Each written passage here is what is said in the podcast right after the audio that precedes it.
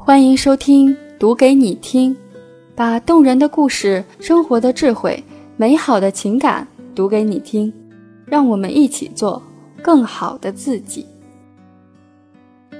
大家好，好久不见。首先先道个歉，因为前几天拔牙的关系，所以比较注意，呃，音频的事情呢也有些耽搁了，一口气拔掉了两颗智齿。所以呢，在这两天恢复了之后，就赶紧把音频录了。可能过两天还要再去拔另外两颗。那么今天给大家带来的这篇文章呢，是关于心灵鸡汤的。在当今这个快节奏的时代，有很多人都迷茫和焦虑，所以呢，鸡汤还是这个时代的刚需。但是读鸡汤的时候，可能我们要分辨哪些鸡汤是好的。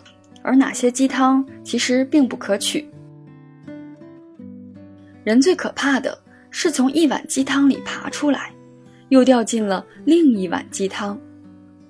文章来源：简书，作者：黑眼豆豆写字的地方。最近一篇名为《摩拜创始人胡伟伟套现十五亿》。你的同龄人正在抛弃你的文章，在微信朋友圈中广泛传播。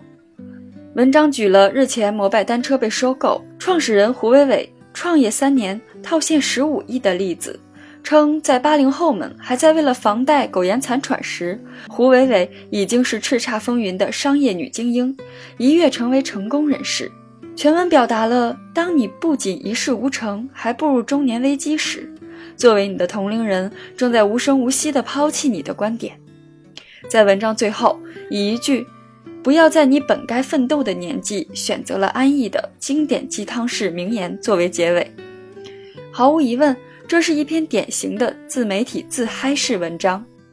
首先，对于胡伟伟套现十五亿这个说法本身就不正确；其次，整篇文章并没有多少有营养的内容，而是举了一些毫无意义的案例。通过夸张的标题，无形之中给人们一种压力，甚至刻意营造一种不合理的焦虑和恐慌。零一，胡伟伟是幸运的。胡伟伟，一九八二年出生于浙江东阳。二零零四年，胡伟伟从浙江大学城市学院新闻系毕业，进入刚创刊的《每日经济新闻》经济部做汽车记者。和其他大学生一样。胡伟伟参加工作也是从四位数的月薪干起，后来北上到了北京的《新京报》，随后又跳槽到了《商业价值》和《极客公园》，做和汽车相关的报道。这一干就是十年。今年春节前，吴晓波对胡伟伟进行了一次采访。吴晓波问：“有没有考虑过万一创业失败了？有没有想过后果？”胡伟伟回答道。十几年前，一个人拎着一个小箱子来北京，当时什么也没有。但是现在想想，那也算是人生，那也是他拥有的东西。他觉得一个人能活下去就很简单了。二零一五年一月，胡伟伟成立了摩拜，估值从零做到了估值一百亿，实现这一目标的滴滴用了三年，阿里用了整整六年，而摩拜。仅仅只用了两年，毫无疑问，摩拜是幸运的，胡伟伟是幸运的。二零一六年被称为共享单车元年，由于共享单车迎合了人们对于短途出行的需求，导致各种共享单车扎堆成群，如雨后春笋般涌出，争相成为资本竞逐的对象。在疯狂的造车竞赛与城市扩张的背景下，如今三 V Bike。悟空单车、钉钉单车纷纷倒闭，ofo、摩拜成为仅有的两家获胜者。摩拜是幸运的，ofo 是幸运的。从前年共享单车，去年共享经济，再到今年的区块链，每一年都有新的风口诞生一大批创业项目，但是大部分都生得悄无声息，死得尸骨无存。今天。我们可能只记得创业三年套现十五亿的胡伟伟，但是创业浪潮中有太多失败的李伟伟、张伟伟、李跃亭、孙跃亭，沦为历史前进中的炮灰。这个社会就是这么现实，成功了你万人敬仰，失败了，你无人问津。胡伟伟是幸运的。零二，找准定位，顺其自然。二零零二年，扎克伯格考入哈佛大学。二零零四年，扎克伯格创立了 Facebook。二零一零年，在福布斯发布的资产排行榜里，扎克伯格以四十亿美元成为最年轻的入榜人。同年，扎克伯格登上《时代周刊》，成为二零一零年年度人物。截止目前，Facebook 的月度活跃用户数超过二十亿人，成为全球最大的社交网站。一九七八年，王小川生于成都。一九九零年，成都市中考第一名，考入成都七中数学实验班。一九九三年，因获得全国数学联赛一等奖，被保送入成都七中高中。成都七中什么概念？是四川甚至是整个西部最好的高中。一九九六年，因获得国际奥林匹克信息学竞赛金牌。被招入清华大学计算机系。二零零零年，保送清华大学计算机系高性能所读研究生。二零零五年，二十七岁的王小川成了搜狐首席技术官，最年轻的副总裁。这世界永远不会缺少天才，贝多芬、莫扎特、爱因斯坦、牛顿、扎克伯格、王小川，他们都是同龄人中的佼佼者。是社会中的精英，但毕竟这些人是少数。马东在《十三邀》里说过一句话：“世界上的精英只有百分之五，有愿望积累知识、了解过去。那剩下百分之九十五的人就是在生活。有的人天生就是天才，有的人天生就是富二代，而有的人一生为了房贷奋斗，沦为房奴，接受自己是普通人的设定。”找好自己的定位，把平凡日子过得有滋有味的人就很了不起了。每个人都在努力的活着，别人的成功不一定能复制，成功的标准也不是只有一套。达到自己的一个小目标，和过去的自己比有进步，你也是成功的。零三，心灵鸡汤胜似毒药。都说少年鲜衣，则青年怒马。至于中年，则步履沧桑。回头看看现在的少年，还未青年怒马，一个个就充满焦虑、迷茫、失落与好奇。这种状态在刚毕业的年轻群体中尤为明显。明明是刚毕业、风华正茂的年龄，却又被你的同龄人抛弃你的文章充斥网络。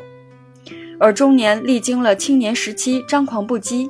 原本是一个十分稳重成熟的阶段，却又被中年危机、中年油腻刷屏，制造了一次又一次的恐慌。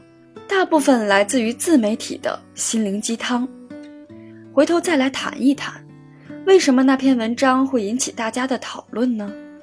首先，作者很巧妙地用了同龄人这个话题，拿现实中平凡的个体去和创业三年套现十五亿的胡伟伟。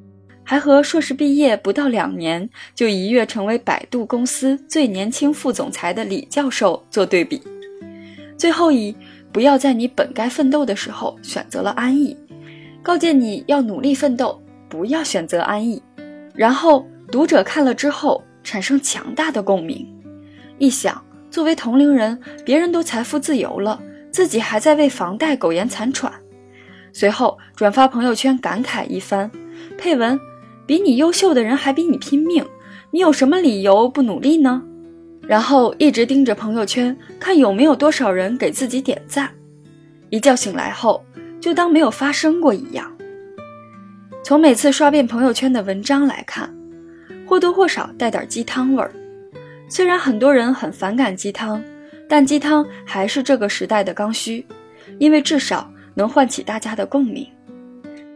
谈到心灵鸡汤，再多扯一点儿。心灵鸡汤这两年开始没有那么流行了，因为一帮有知识、有文化、有腔调、有品位的读者正在崛起，所以现在市面上那些成功的秘诀、成功的十个方法、生活在于折腾都已经不好卖了。他们开始谈我的时间管理、我的读书经验、我的工作管理，我的学习方法实践，我是如何从毕业两年年薪五十万，总之就是我如何如何，告诉你如何从 low 逼变牛逼，分享月薪三千和月薪三万的区别，批评你瞎忙的样子看起来真失败等以个体经历向读者传授成功的经验。在今天个体意识空前强大的时代，越来越追求自我的实现与价值。然而，过快的生活节奏使得越来越多的人陷入到对知识、工作、生活的焦虑之中。那些看了作者的文章、听了所谓成功人士的经验分享之后，不但没有成功，反而陷入更深恐惧之中，迷茫无措、迷惘与焦灼。中年未必油腻。青年未必焦虑，但一些自媒体作者的文章的确满是人间烟火气。零四，善待自己，随遇而安。关于同龄人的那篇文章，韩寒也在微博发布长文表达自己的看法。他表示自己是极讨厌这种标题的，他觉得这是在贩卖焦虑，甚至是在制造恐慌。韩寒认为。现在很多人也都在努力干活、认真生活。成功的定义绝不只是套现几亿、十几亿，身价千亿的首富面对一个园丁、一个美编、一个程序员，都不存在抛弃不抛弃的关系。时代里，不同人就是有着不同的分工和命运，也各有不同的幸福。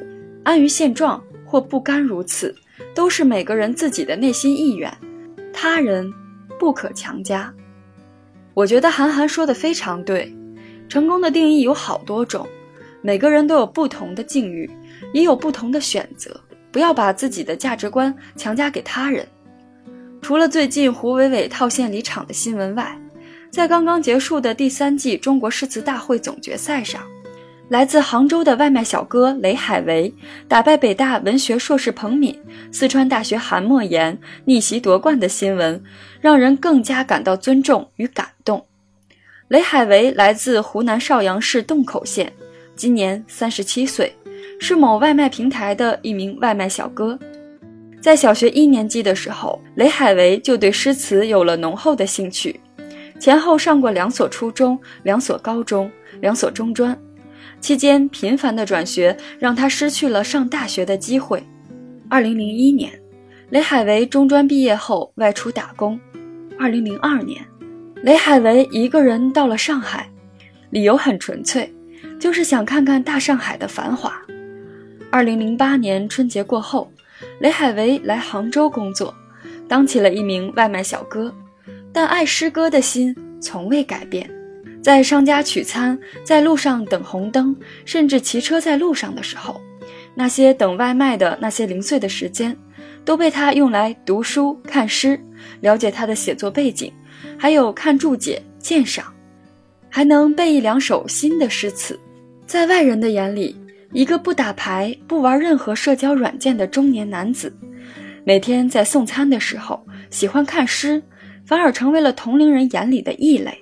甚至带有偏见的人会觉得他很 low，但是当雷海为揣着一本《唐诗三百首》，边送外卖边背诗的情景在现场大屏幕上播放时，几乎所有人都对这个坚韧的年轻人投以钦佩的目光。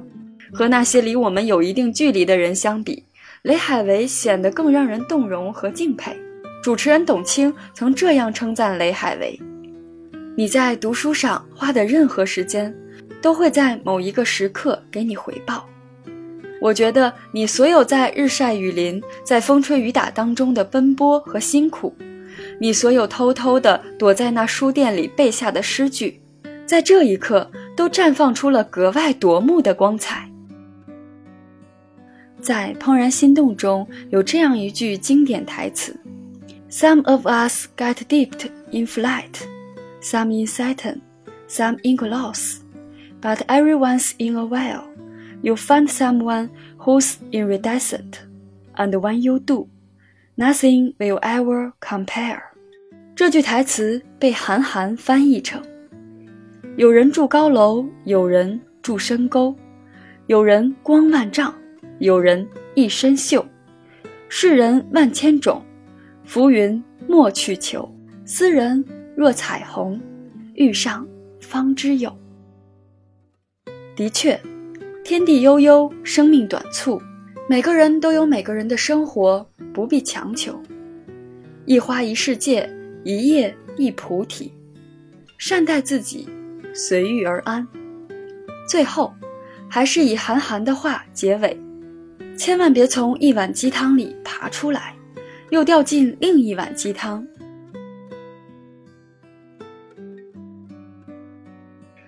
今天的节目就到这里。如果你喜欢我的节目，欢迎给我点赞鼓励哦。有哪些你想要听到的节目内容，也欢迎在评论区给我留言。同时，也欢迎关注我的微信公众号，那里我也将及时更新自己的音频节目以及读书笔记和生活感悟的原创文章。微信搜索“达尔文的星空小站”，你就可以找到我啦。音频电台美文分享。让我们在星空小站相遇，给心灵充电与休憩，一起成为更好的自己。那咱们下期再见喽，拜拜。